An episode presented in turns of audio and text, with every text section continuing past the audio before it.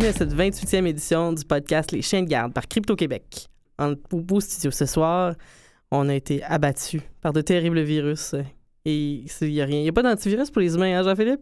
Non, On- non, on- en effet. On, Euh, on est ensemble ce soir. c'est juste toi et moi, Geneviève. et, moi, et moi en partie, parce que Oui. non seulement j'ai une grippe d'homme probablement, mais en plus j'ai découvert que j'étais allergique aux jaunes d'œufs. T'es allergique aux jaunes d'œufs. Ouais, fait que les derniers jours ont été passés. euh, Explosifs. euh, Ouais, Voilà. c'est ça. ouais, c'est- euh, je sais TMI, mais euh, je vais partager ça avec tout le monde. On va vous parler même. de sécurité informatique ce Ah soir. oui, ça aussi. et non pas de santé gastrique. Oui. Mais bon, bref, mais si c'est important la besoin- santé gastrique. Oui, oui, oui. Un microbiome à l'intérieur de toi Voilà. qui fait vivre des univers entiers. Bon, alors, ce soir, on va vous parler politique, sécurité, on va vous parler euh, judiciarisation du hacking, mais avant toute chose, les annonces. Euh, ben, premièrement, Jean-Philippe, tu voulais faire un petit retour sur euh, l'Assemblée faut qu'on se parle qu'on a fait jeudi dernier. Oui, ben merci à tout le monde d'être venu au YIST euh, jeudi pour cette première collaboration entre Faut qu'on se parle et Crypto Québec. Euh, bon, Faut qu'on se parle, évidemment, c'est l'initiative comprenant certaines personnes de la société civile, dont Gabriel Nadeau-Dubois, Jean-Martin Haussan, Alain Vadeboncoeur, euh, d'autres personnes aussi, essentiellement qui visent à, à aller voir les gens chez eux ou dans des endroits publics, discuter avec eux dans d'enjeux publics, de ce que les gens croient être des trucs importants, euh, puis essentiellement en faire une synthèse à la fin. Donc, euh, nous, on, quand, quand ça a été annoncé il y a quelques mois de ça, Crypto-Québec s'est dit, ben, pourquoi pas en profiter pour mettre de l'avant des sujets qui sont peu discutés euh, publiquement, mais qui sont quand même importants, qui affectent tout le monde. Évidemment, nos, notre cheval de bataille, ben, nos, euh, sécurité, surveillance de masse, vie privée, tout ça. Donc, euh, c'est de ça qu'on a parlé au YIST jeudi. Euh, beau succès, il y avait une 40-50 personnes, je pense Oui. qui étaient réunis là. Puis, euh, dans, dans, dans- comme j'ai dit à Gabriel Nadeau-Dubois, c'est pas mal le maximum qu'on peut avoir quand on parle de politique à des gens en, tec- en, en technique ou en technologie. Tu sais, ça rebute beaucoup, des, beaucoup de personnes. quand on dit le mot politique, c'est ce que j'ai remarqué euh, pour avoir essayé d'organiser divers événements euh, méta, si tu veux, par rapport à ces deux-là. C'est assez dur de faire sortir les gens de, de chez eux, mais je pense que ça a bien fonctionné. Gabriel Nadeau-Dubois était là, et sympathique. Il a pris le temps de répondre aux questions des gens. Puis euh, je pense que en, en- en gros, ça, le, le format a bien fonctionné. Il y a eu quelques critiques par rapport au format. Euh, genre, c'est certain que c'est pas un format qui fait consensus. Moi-même, j'ai Ouais. des critiques par rapport à, à la chose, mais ce que je trouve qui est super intéressant, c'est que toutes les propositions qui sont sorties de ça, on va y avoir accès, puis on va pouvoir vous les partager. Puis je pense qu'il y avait vraiment des idées super intéressantes là ben, les, les discussions étaient vraiment le fun. Euh, pour avoir passé de table en table, là, d'avoir parlé à passer pratiquement tout le monde qui était là, euh, je peux dire que côté discussion, c'est un succès. Ça a vraiment, les, les gens ont vraiment parlé, ont, ont parlé des, des- des sujets qu'on a amenés, puis que les autres ont amenés aux, autres aussi. Euh, vraiment nice. Oui, ben ça, c'était super. Hey, parlant de, de choses qui sont. Qui j'ai trouvé super, il y avait beaucoup de gens qui étaient super allumés déjà sur les moyens techniques de, de chiffrement. Et puis bon, il y a eu, moi j'ai eu des discussions vraiment le fun sur euh, Tor Browser, pour ou Ouais. contre Tor Browser. Puis on va pas rentrer là-dedans ce soir, mais ce que je vais vous dire, c'est que si vous êtes un usager de Tor Browser, là c'est le temps de faire votre mise à jour comme maintenant. Comme vous avez le podcast dans une fenêtre, là, faites la mise à jour de Tor tout de suite dans l'autre. Euh, faut Ouais. pas attendre. On va vous expliquer plus, pourquoi plus tard dans l'émission, mais bref, tout de suite. Si vous savez pas par où, là, vous allez dans le menu Tor Browser, puis ensuite vous faites à propos, puis ça va lancer votre mise à jour automatique et il faut le redémarrer ensuite pour que la mise à jour s'applique. Voilà. Et dernière petite annonce, je vais faire un peu de politique dans mes annonces. Euh, super article qui est sorti euh, chez Vice aujourd'hui, qu'aujourd'hui on est mercredi, euh, par rapport à la GRC qui a élaboré un document pour euh, aviser euh, différents interlocuteurs qu'il y a une nécessité d'élaborer un nouveau narratif autour de la surveillance et du chiffrement pour pas trop que les gens se mobilisent autour de ces questions-là puis qu'ils acceptent que, de- d'essayer de, de, d'aller passer, euh, d'assombrir ses traces, le going dark, si on veut, là, Mm. que c'est quelque chose qui est inacceptable puis qu'on doit. L'anonymat, c'est pour les criminels et tous ces genres de choses. Alors, je vous invite à aller lire l'article, puis je vais seulement ouvrir l'émission avec ça pour vous dire que il y a peut-être la nécessité d'établir effectivement un nouveau narratif par rapport à la surveillance et la vie privée. Et puis c'est peut-être celui qui c'est le temps de reprendre le contrôle sur ces questions. Voilà. Alors, c'était tout pour les annonces. Tombons tout de suite dans le bloc, euh, disons, au titre rébarbatif de judi- judiciarisation. Ouais.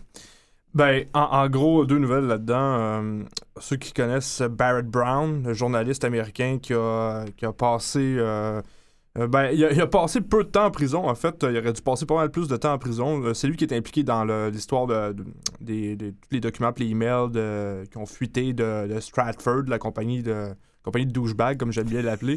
Euh, c'est en, en gros, c'est un journaliste d'investigation euh, proche qui était jadis proche d'Anonymous, proche de etc.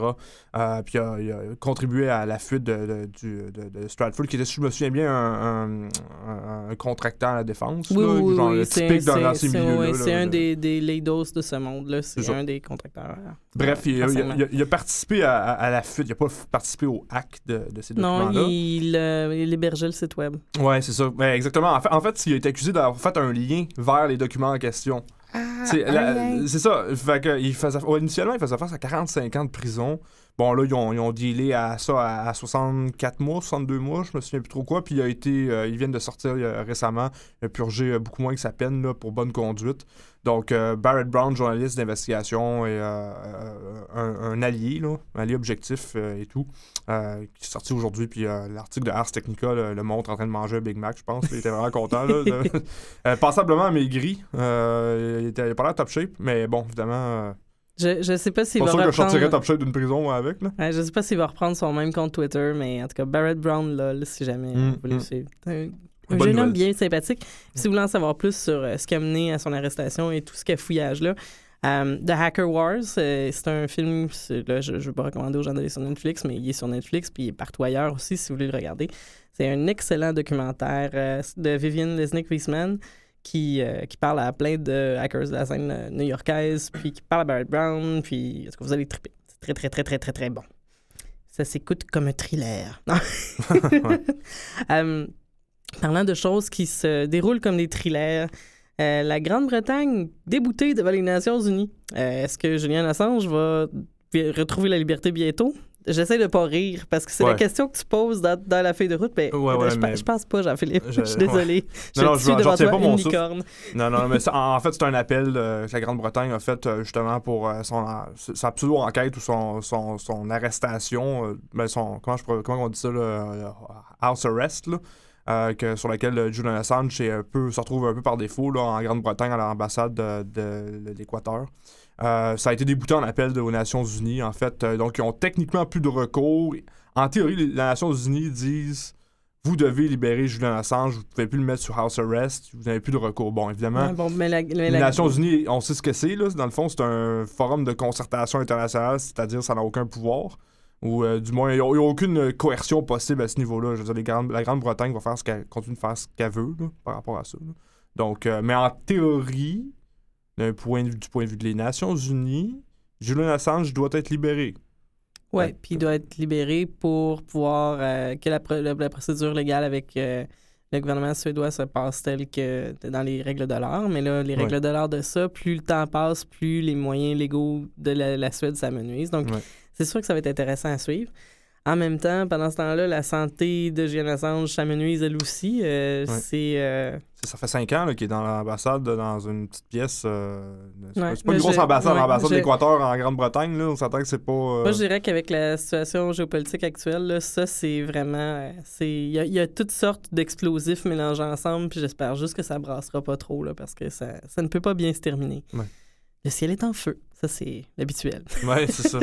Business as usual. Hum, Parlant de business as usual, euh, donc, euh, je sais pas si vous avez entendu parler, il y a quelques semaines, il y a des journalistes euh, qui ont été surveillés par la police, puis tout le monde était vraiment super euh, contre ça, puis offusqué, puis là, le pouvoir politique euh, est comme soudainement réveillé. Là, wow, tout le monde! Il faudrait peut-être faire quelque chose. Et là, le gouvernement Trudeau avait dit Bon, mais nous, on va faire un projet de loi sur la protection des sources journalistiques. Et là, la foule de s'acclamer Ouais, Trudeau, il est différent des autres, c'est fantastique. Ben non. Projet de loi sur la protection des sources journalistiques. Trudeau, qu'est-ce qu'il fait? Ben Trudeau, le gouvernement Trudeau, mais c'est essentiellement Justin. Euh, il recule, soi-disant, pour éviter un affrontement avec les conservateurs au Sénat. Alors, la petite histoire de ça, c'est que le député conservateur Claude, Claude Carignan, je dis le député, je le sénateur Ouais. conservateur Claude Carignan, il veut déposer un projet de loi privé, ben, en fait, il l'a fait, qui accorde la protection aux sources journalistiques. Bon, là, vous me direz, OK, mais ça va bien. Ça, c'est pas un problème. On est pour ça. C'est.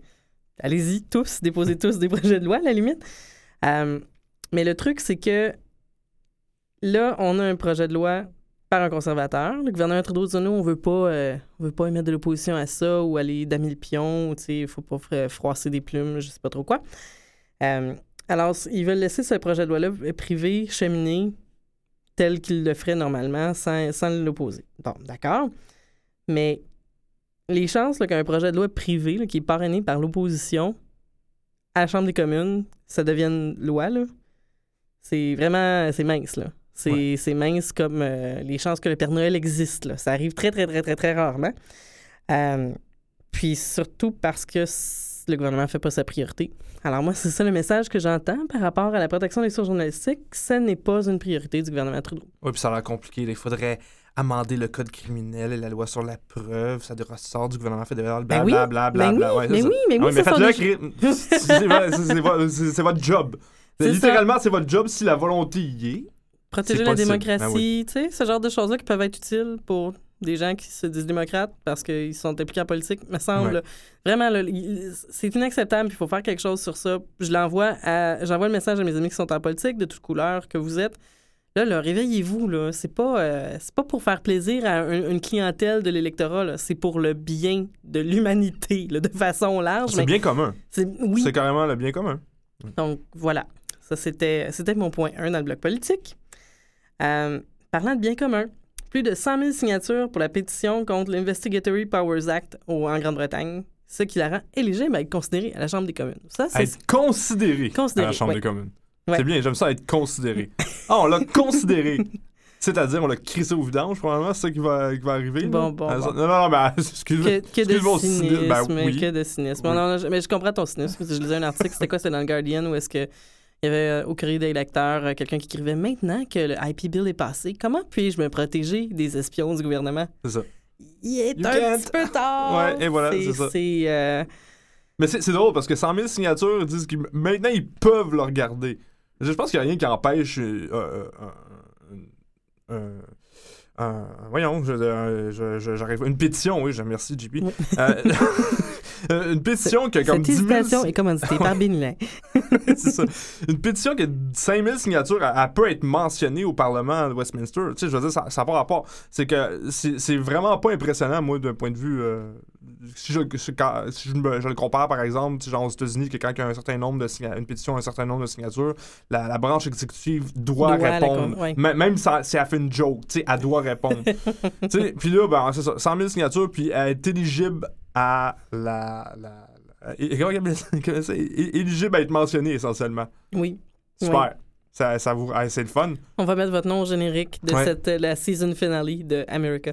Ouais. Non, c'est, c'est. Ben voilà. Mais à un moment donné, parfois, juste exister, c'est une résistance, hein, mais c'est ça. Moi, oh, je. je- je- guerre des perdants, ça. Ben oui, mais, ouais. mais, mais, mais c'est pour ça que c'est pour ça qu'il faut se mobiliser avant d'en être là. Ouais. Puis moi, ce qui me ce qui m'amuse dans tout ça, ça m'amuse pas du tout, là, mais c'est c'est un abus de langage, c'est que dans le fameux euh, document de la Gendarmerie royale du Canada, qui Oui. est, que, dont Vice, euh, que a utilisé comme base de son article, dont je mentionnais dans le bloc d'annonce, c'est euh, il y a différents ils, ils- mettent en évidence différents pouvoirs qui peuvent être utiles pour contrer euh, l'anonymat et le chiffrement.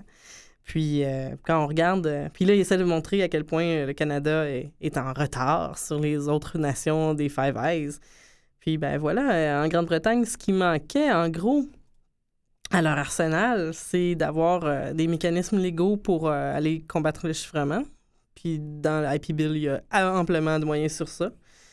Puis autrement, ça se trouve à être eux qui ont les euh, qui, ont le, le plus de, de capacité investigative pour les forces de l'ordre. Donc ça veut dire que ben c'est ça. Au niveau du chiffrement, il y a des mécanismes légaux pour aller le casser. Bon, des- les, les- ils ont- les mécanismes techniques existaient au préalable. C'est Oui, juste ça, c'est un vernis légal Oui, c'est- non, Il oui, faut, faut le rappeler. là. L'IP Bill, là, ça, ça fait juste légitimer ce que le gouvernement anglais fait depuis un méchant bout. Oui, oui, puis c'est pas, c'est pas parce que c'est voté en loi qu'à partir du jour 1, ils se mettent en branle pour développer la capacité technique. Non, on s'entend, là. Ça, c'est vraiment, vraiment, vraiment pas le cas. Mais bref, euh, ça s'ajoute à d'autres pouvoirs qui ont, qui ont déjà aussi en loi de ce côté-là. Donc, euh, par exemple, d'avoir euh, le droit de faire des demandes extraterritoriales pour accéder à des données, genre les données sont au Canada. Puis euh, Hmm. ça leur donne le droit de. C'est un mécanisme pour aller les chercher. Euh, d'avoir une définition claire de ce que c'est qu'un communication service, parce que ça, c'est une façon de de mettre, de baliser le terrain sur lequel ils peuvent intervenir, c'est-à-dire partout si c'est connecté, en gros. Euh, d'avoir la rétention des communications aussi pour un, par un certain délai, parce que là, c'est ça, je pense, dans IP Bill, c'est quoi, c'est un an, là? Les ISP doivent conserver toutes les données Oui, pendant un an. Exact. Puis là, ben, bien sûr, il y a des campagnes où est-ce qu'il y a des fournisseurs d'accès Internet qui vont dire, ISP, désolé, là, fournisseurs d'accès Internet qui vont dire, oui, mais c'est vraiment pas tant grand-chose que ça, là, les métadonnées qu'on doit garder, on voit si l'usager est connecté ou pas, puis c'est pas mal ça. Oui, mais c'est parce que c'est dans une botte de foin de plein de données qu'on met ensemble où est-ce que ça permet de désanonymiser quelqu'un. C'est jamais un point de données qui est le problème. Ouais. C'est toutes les strates de données qu'on met ensemble. Euh, ben aussi, bon, la- les, les- les- les- lois autour de l'interception, carrément, là. Euh, puis bon, en tout cas, ça, ça- ça continue, ça continue, oui, puis d'avoir un, un régime administratif pour avoir accès aux informations euh, de chez, chez les fournisseurs d'accès, que ce soit téléphonique ou euh, que ce soit les fournisseurs d'accès Internet. Donc, euh, en gros, euh, en Grande-Bretagne, euh, tu sais, euh, One Nation Under CCTV là, que Banksy faisait, non, mais c'est vraiment ça. Puis je, je trouve ça dé- déplorable, je me sens super solidaire de ça, mais ce que je veux dire, c'est que c'est un mécanisme systématique qui est mis en place dans les pays des Five Eyes, qui sont Ouais. l'Australie, le Canada, la Nouvelle-Zélande, la Grande-Bretagne et les États-Unis. Oui. Et, et c'est concerté. Ces gens-là se rencontrent à chaque année dans- à travers divers comités pour essayer de voir de quelle façon ils peuvent uniformiser leur capacité légale dans les différents pays, de quelle façon ils peuvent améliorer l'acceptabilité sociale des techniques qui sont utilisées pour étendre leur pouvoir d'investigation. Puis là, vous allez me dire, oui, mais c'est bien, comme ça, ils peuvent combattre le terrorisme. Ben, ça a-tu bien marché à date? Ouais. combien, combien d'actes terroristes qu'on a empêchés par la surveillance de masse? Mais beaucoup parce qu'ils sauvent des vies. Il y a une rhétorique là-dedans là, que, euh, à travers l'obscurantisme, on tente de tout justifier. Tant qu'à ça, tu sais, la CIA, quand ils vont buter des gens à l'étranger, c'est pour la démocratie. Ouais, c'est. On s'en sort pas de ça. On a besoin de transparence. On est capable, avec la transparence, de, de tenir des gens responsables de leurs actes. On est capable de, de se donner les bonnes règles, des règles qui respectent la dignité humaine, puis qui permettent quand même aux forces de l'ordre de faire leur travail. C'est juste ça qu'on demande. C'est pas grand-chose, hein? C'est pas grand-chose, mais c'est de bon cœur. Ce qui est dérangeant avec ça, c'est que t'as- t'as non seulement l'aspect technique qui est de plus en plus développé dans les pays des Five Eyes, genre la- le Canada espionne, ne peut pas espionner ce- ses propres citoyens, mais c'est pas grave, les États-Unis Ben, le font ils place. Bon, fait puis ça va. Puis t'as l'aspect social aussi, t'as l'espèce de la, la narration qui suit ça, là, qui dit, euh, qui essaie de faire changer justement les mœurs des gens, d'accepter ce genre de surveillance de masse-là, cette espèce de- d'aspirateur de données-là, euh, euh, qui, qui pousse pour dire que les métadonnées, les métadonnées, bon, c'est pas si pire que ça, c'est pas le contenu de, votre, de vos conversations, c'est pas pas des de métadonnées, c'est des données associées, c'est même pas le contenu. Mais non, c'est ça. Euh, bon, euh, c'est- ça qui est, l'aspect psychologique qui, qui est aussi inquiétant que l'aspect technique là-dedans. Euh, donc, euh, on parlait de, narra- de narration tantôt, puis de, de changer la donne. Ben, Il y, a- il y a une contre-narration à amener aussi, je pense, puis euh, ça va faire partie de notre job euh, dans les prochaines années. Voilà. 2017, l'année du contre-narratif. Contre-spin. Euh, puis aussi, ben, je vais terminer le bloc politique avec un petit coup de gang. Euh, je sais pas, j'ai le goût de mettre un drapeau en berne à chaque fois qu'il y a des trucs comme ça qui se passent. La semaine dernière, c'était IP Bill. Cette semaine, c'est Rule 34 qui passe aux États-Unis qui étend les pouvoirs euh, du FBI au niveau de l'investigation. Dans le fond, encore une fois, c'est un cas de légitimer des choses qui se faisaient déjà, mais qui deviennent... euh, Ça peut-tu vraiment Rule 34? C'est, c'est- je crois que c'est ça. Parce que... Ou 43, oh mon Dieu. OK, wow, quel- lapsus, Quel hein, parce magnifique que... lapsus. Bon, Pour ceux ben, qui savent pas... euh, Non, ben vous chercherez. OK, ma gueule. Mais vous chercherez sur tard, des fois qu'il vous arriverait des affaires en cherchant Ouais. ça. Euh, bref, Oui, excuse-moi, continue. passons au blog sécurité, pendant que moi aussi, je vais mettre ça sur le compte du Binley. Ouais. Euh, alors, on, on parle souvent de ransomware, puis on en parle un peu comme un truc euh, protéger votre famille et vos amis de l'extorsion parce que c'est pas le fun quand ça vous arrive. Bien là, euh, la semaine dernière, c'est l'agence de transport en commun de la ville de San Francisco, le MUNI, pour ceux qui, qui sont familiers avec San Francisco, là, une des plusieurs agences de transport, Ouais. euh, qui était victime de ransomware. Puis, co- combien ça vaut, Jean-Philippe, se faire mettre en rançon quand on est un- un- comme la STM? c'est Ben, euh, tu dire ce que, ce que, le- ce que les Axor ont demandé comme ce que, ce que les skids ont demandé, oui. C'est pas, c'est pas comme 100 bitcoins? 100 bitcoins. C'est 100 bitcoins. Hein? Mine de rien, un bitcoin, ça, c'est pas, c'est 100, 600 dollars à peu près, Ouais, je pense. c'est- Maintenant, c'est- ça, ouais, ça a ça, ne cesse d'augmenter. Fait que ça coûte assez cher euh, pour. euh, c'est arrivé au bon moment, en plus, en pleine fin de semaine euh, du Thanksgiving aux États-Unis. Donc, les, les ordinateurs, les serveurs de la San Francisco Municipal Transport Authority ont essentiellement été ownés. Oui, Et, et, puis, Ils ont pas été. et puis, ils ont refusé de payer la rançon. Ben, de ce que je comprends de aux ce dernières ont dit, mais on n'a pas. Bref, le week-end entier a été passé. les gens pouvaient, pouvaient passer gratuitement oui, Euh, puis quand- quand- parce qu'ils ne pouvaient pas arranger leur ordinateur. Oui, c'était ça. euh, c'était HDD Cryptor qui a été utilisé, qui est pas euh, c'est pas le plus récent, c'est pas le meilleur euh, des, des, des ransomware. Moi, j'ai l'impression que c'était peut-être un petit peu comme un hasard, là, genre oups, je viens de Ouais. hacker un système de transport. Euh, puis euh, donc c'est ça là sur les, les agents euh, voyaient sur leurs écrans euh, You've been hacked. euh, Oui, c'est très drôle. telle euh, Yandex. Vous regarderez le- l'article de Register qu'on a mis en ligne sur les, les- dans les notes de l'émission. Il y a une, une image particulièrement euh, glorieuse de quelqu'un qui prend une photo d'un terminal avec euh, You act all data encrypted. Fait que ça laisse peu de place à l'imagination. Puis juste pour vous dire à quel point c'était peu professionnel, le- le- le- le- la personne qui a fait ça, euh, son adresse était déjà dans plein de bases avec le mot de passe déjà craqué. euh, c'était, euh, c'est vraiment, c'est comme un, il, était- déjà ça. éventré avant de partir. J'ai pas regardé si, euh, s'il y a des versements qui ont été faits aux adresses Bitcoin qui avaient qui, qui sont associés à cette adresse-là, mais en même temps, j'imagine qu'il fait une petite rotation. D'ailleurs, très subtil, yandex.com qui est un espèce de. de f- c'est un genre d'indexeur euh, russe, ça me Ouais, semble. Je ouais. le vois souvent dans mes logs, ça, Yandex. Euh, euh, un bon, un- une bonne range d'IP à bloquer. oui, dit comme ça, hein? Ouais. Euh, parlant de range d'IP à bloquer. Alors, on va faire euh, un petit, un petit travail de vocabulaire aujourd'hui. Jean-Philippe, Oui. c'est quoi un zero day? Un zero day, c'est. euh, essentiellement, c'est du malware. euh, Donc un qui- maliciel, Un, bon maliciel, oui. le- je, je vais chercher mes mots, là, vous m'excuserez d'avance. Euh, c'est un maliciel euh, utilisé s- qui est pour exploiter une faille de sécurité qu'il n'y a pas dans un logiciel, une application quelconque, peu importe, dans un, dans un, dans un serveur, peu importe, ou une station de travail, qui n'est pas publiquement connu. En gros, dans le fond, c'est ça, c'est un, c'est un, un exploit, comme on dit en anglais, euh, qui, est, qui, est, qui est soit vendu, soit utilisé ou non, euh, pour, euh, à, à des fins généralement malicieuses, mais qu'on, dont- que le, admettons, si c'est le admettons, c'est Fortinet, le vendeur, qui est victime d'un zero day, là, Fortinet n'est pas au courant encore de ça, ce qui en fait un zero day. Ouais, donc, la Essentiellement, c'est ouais, ça. donc la différence, exemple, si, si euh, je dis Fortinet, disons, Juniper aurait dans ses routeurs euh, une porte dérobée, donc un- un- un- une façon d'entrer qui était, qui était codée là par exprès. Ouais. On va dire que c'est un backdoor. backdoor, ouais. Puis un, Porte dérobée. Oui, puis un exploit, Zero Days, c'est une. C'est quelqu'un faille qui a, qui a défoncé le mur, Ouais, puis qui l'a bien masqué, puis qui dont le, le propriétaire n'est pas au courant. ça. Alors, si, disons, tu es un, t'es un navigateur connu et utilisé, euh, projet euh, open source ouvert, euh, auquel beaucoup de contribuent, puis qu'il y a une faille qui est découverte là-dedans par un chercheur, puis qu'il la mentionne pas, puis qu'il l'exploite, c'est un zero day. Techniquement, oui. Donc, si le FBI utilise une faille non publiée pour compromettre, disons, 8700 ordinateurs dans 120 pays, c'est un zero day.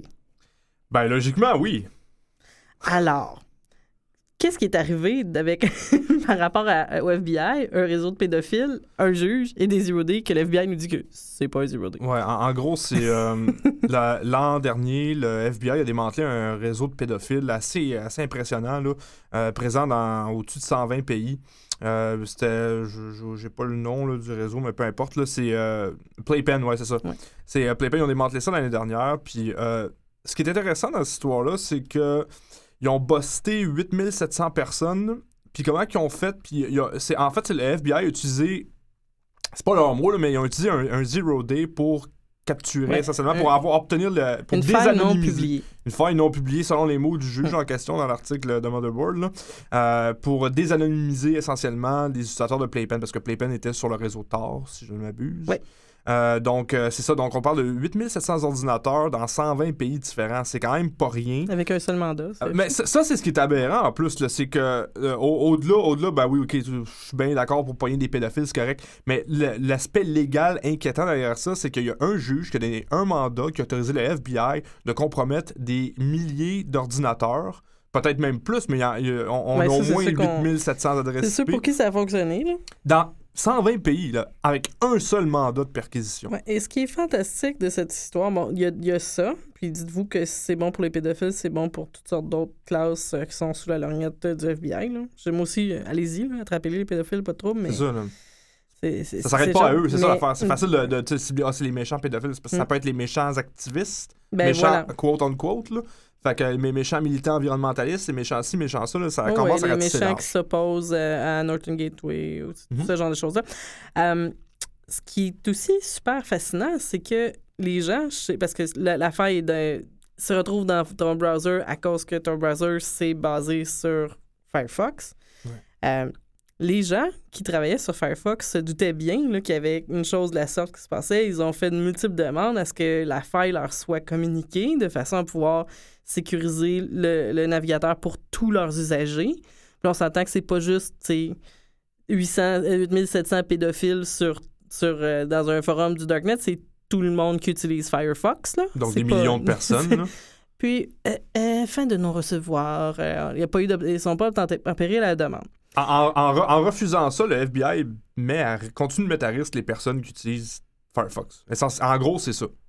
C'est. euh, Puis là, c'est à voir, tu sais. Qu'est-ce qu'on fait avec ça? Bon, euh, est-ce qu'on est pour ou contre la, la- la divulgation responsable des, Ouais, bon, des failles de sécurité? Il y a une chose à voir là. Mais reste que le FBI, c'est l'organe du peuple, entre guillemets. Il y a quand même, les gens payent pour le FBI avec leurs taxes, mais les Ouais, taxes. ouais, ouais, c'est pas pareil. Ça, L'organe du peuple versus euh, on l'alimente avec nos taxes, c'est deux choses. Là. bon, tu, tu comprends le- le- le- le- le- l'espèce d'élasthétique que je Oui, fais ici. oui. Mais, euh, mais bref, c'est la situation. Ce, qu'on- ce, que, ce que je voulais juste rapporter, puis c'est le cas pour le FBI, mais c'est le cas pour toutes les agences de renseignement qui travaillent avec les signaux électromagnétiques, c'est que ces gens-là, ils se, se lancent pas euh, avec une grande rapidité pour communiquer aux entreprises privées les failles qu'ils trouvent dans leurs produits. Et alors là, pas du tout. Mm. Et euh, sur cette note un peu refroidissante, c'est tout ce qu'on avait pour cette semaine à l'émission. Euh, je vous dirais un petit mot en, conclusion. Euh, on est en retard dans nos réponses aux courriels. On a reçu énormément de courriels dans les dernières semaines. Je, je suis absolument désolé. C'est pas notre style de pas répondre, mais là, c'est, on est absolument submergé. Euh, vous pouvez nous écrire par la page Facebook. Si vous avez des plaintes, c'est luc à commercial Québec. Euh, Mais pour vrai, si vous voulez nous écrire, équipe à commercial crypto.québec, on, lit tous les courriels, on va répondre à tous les courriels. Et on est un peu comme le Père Noël, là, on est un peu en retard dans notre On, s'est rattrapé quand même. Là. C'est ouais. pas si pire. là. C'est juste quatre mois à temps de réponse. Mais non, c'est pas super. C'était Geneviève La Jeunesse à l'animation. Merci à Mathieu Tessier pour la sonorisation. Jean-Philippe Descaries-Mathieu, mon chroniqueur enrhumé. Pauvre toi, euh, je- vous enverrez un mail à Jean-Philippe dire bravo, lâche pas, ne meurs pas. oui, envo- envoyez-moi envoyez-moi des Benadryl. Whatever. c'est quoi les médicaments? Jagermeister. Ouais. Ah Euh, oui, ou de l'alcool. Merci à Sophie Thériault pour les médias sociaux, l'identité graphique Bonhomme, indicatif sonore par Danny Provencher, Under Electric Light. Merci énormément à Vue et Voix pour les locaux. Et on se dit la semaine prochaine.